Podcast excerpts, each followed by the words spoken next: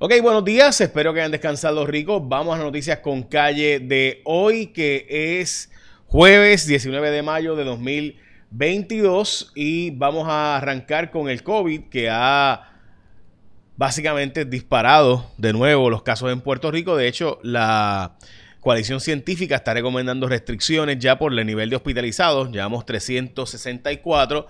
Eh, van 8 decesos a causa del COVID que reportan hoy. Eh, de estos tres no vacunados, tres vacunados sin dosis de refuerzo y dos vacunados con dosis de refuerzo.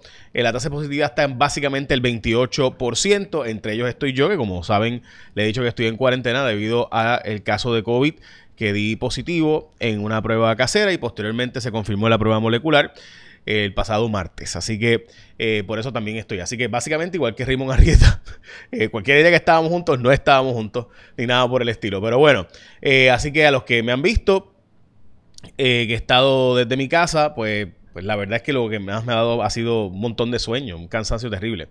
Eh, vamos a, lo que se celebra hoy. Hoy se eh, celebra el National Devil's Advocate Food Cake.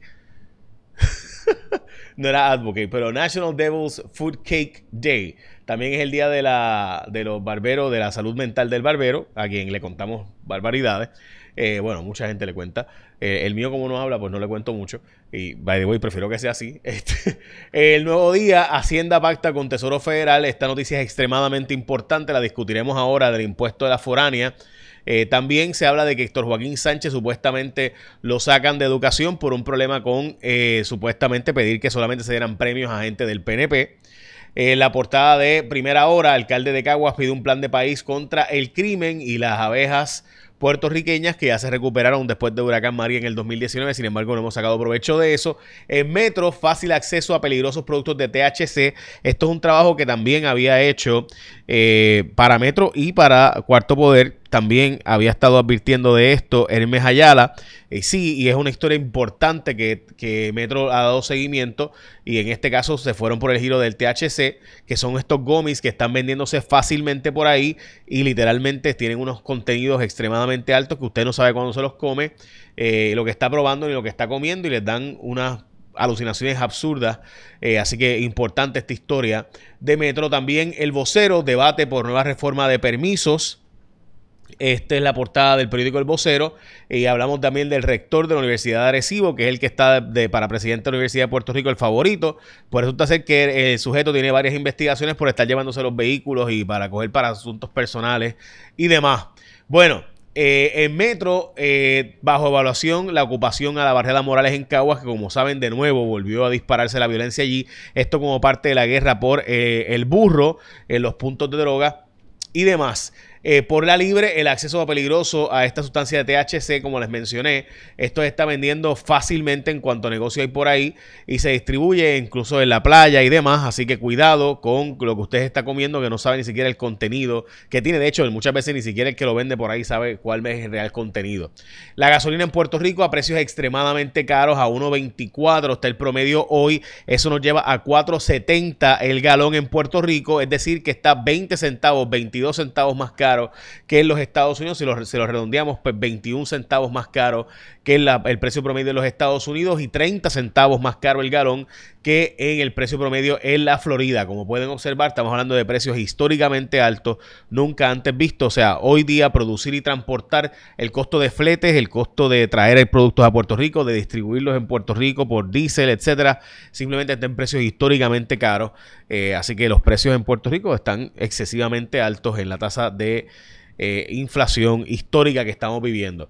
Ahora mismo hay unas 7.000 personas sin servicio de energía eléctrica, pero dice la autoridad que no es por culpa de ellos porque ellos han provisto la energía suficiente, que sí hay un problema real de eh, posibles eh, problemas de distribución, eh, perdón, de, producción, pero no, no ha ocurrido todavía. Hay una avería en la unidad, en una unidad de Aguirre, hay una unidad que estaba en mantenimiento de Costa Sur y esas dos unidades al estar fuera de servicio, pues han provocado que obviamente pudiera haber apagones, pero no han ocurrido todavía por falta de generación. Ahora mismo está 7000 personas que hice servicio de energía, no es por energía eléctrica, es por un problema de Luma. Ok, eh, esta historia es importante, es que la autoridad de tierras tiene 1.5 millones de dólares. Esta es una investigación que también ha publicado el Nuevo Día hace tiempo y Tele 11 también sobre el asunto de la Autoridad de Tierras de Puerto Rico, donde se otorgaron unos fondos para canalizar la, eh, por la zona de San Patricio, esa zona de la, de la eh, quebrada Margarita, pues allí se había, se dio unos 1.5 millones de dólares de fondos para canalizar, pero nunca se hizo esa canalización. Hablamos de quién fue el que asignó y por qué esos chavos ahora en unos minutos, pero antes, mira, eh, yo creo que es importante. Este domingo, 22 de mayo, el evento de Malta India Cine Sonrisa es una iniciativa en la que se presentan películas al aire libre gratis. Esto es en Ventana al Mar de Condado, de 12 del mediodía a 6 de la tarde. Algunas de las películas serán Encanto, Raya y Coco.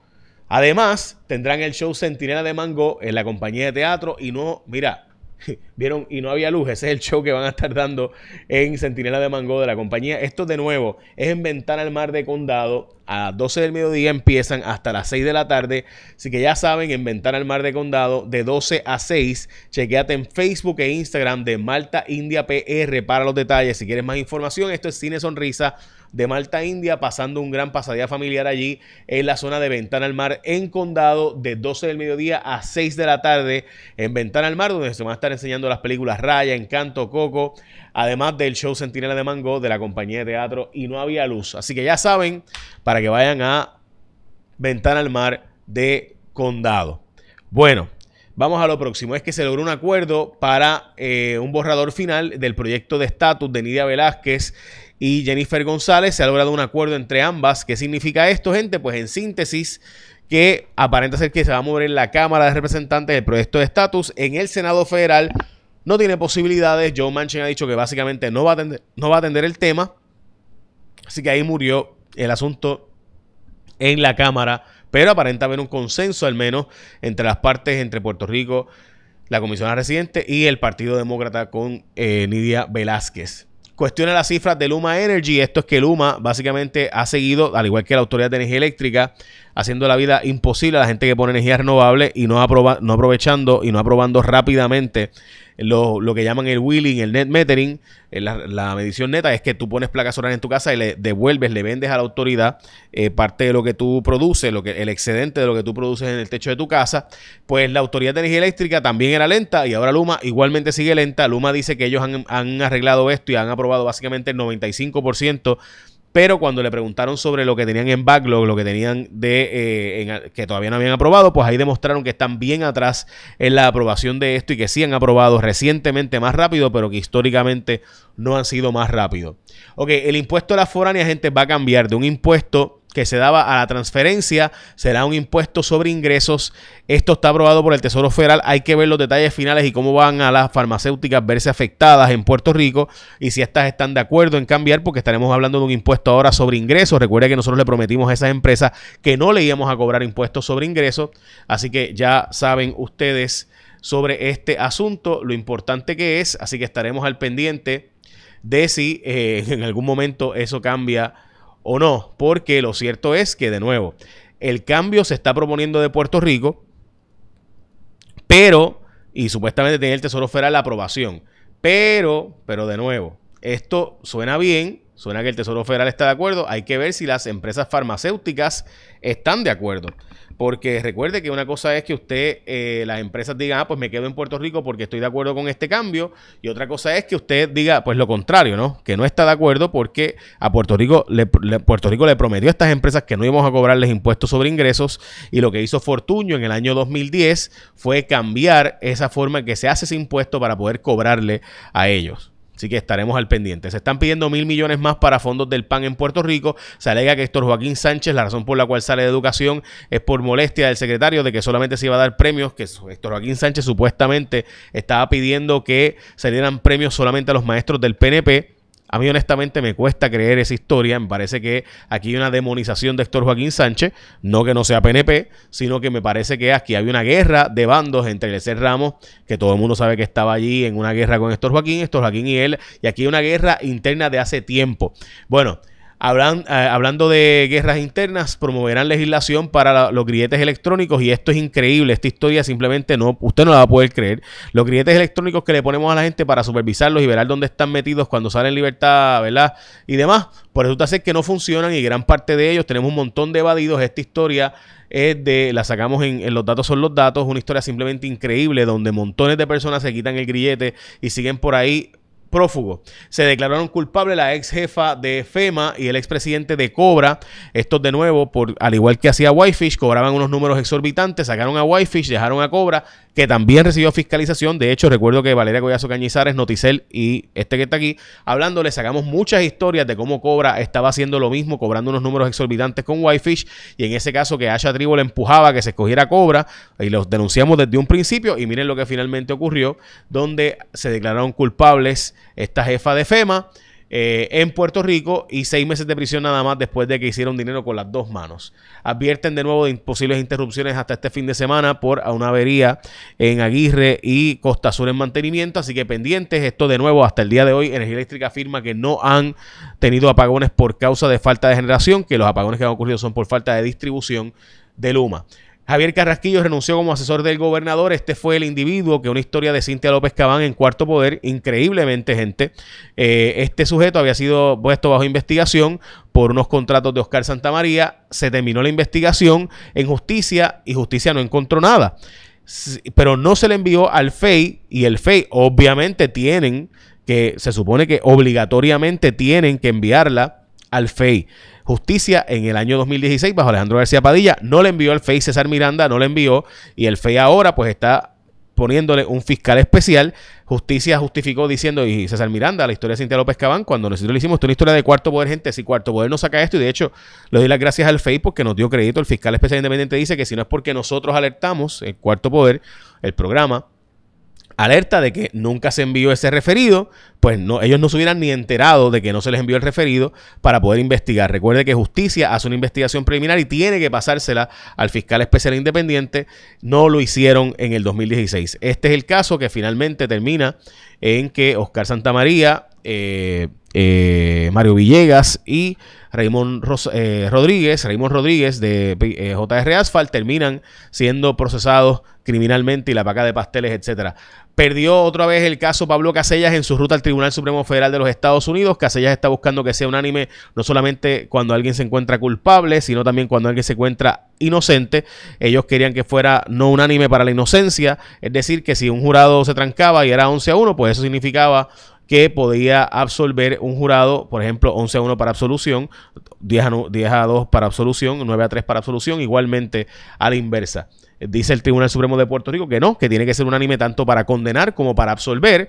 Eh, pero el Tribunal Supremo de Estados Unidos pues tendría que revisar ese asunto cuando llegue el caso, que eso es lo que básicamente se está empujando por parte de Casellas para llegar hasta el Tribunal Supremo de los Estados Unidos. Lo veremos. Desarrollaron iniciativas para pagarle a los médicos en Puerto Rico. Esta es una noticia extremadamente importante donde los planes médicos hay que presionarlos para que cojan a los empleados nuevos, a médicos nuevos eh, en Puerto Rico y también para pagarle a los que tienen en espera por montones. Es importante lo que hizo el comisionado de eh, seguros ahí. Eh, hoy Cucuz Hernández allá en el camino para una candidatura de Jennifer González, que lo que está pidiendo es un nuevo, un nuevo PNP con más acción y más actitud, básicamente llenándole el camino a Jennifer González por ahí. Se está usando una nueva herramienta para reforzar la labor del Instituto de Ciencias Forense. Esta es una herramienta tecnológica que va a hacer una imagen 3D y va a ser más fácil para el jurado poder visualizar la escena del crimen.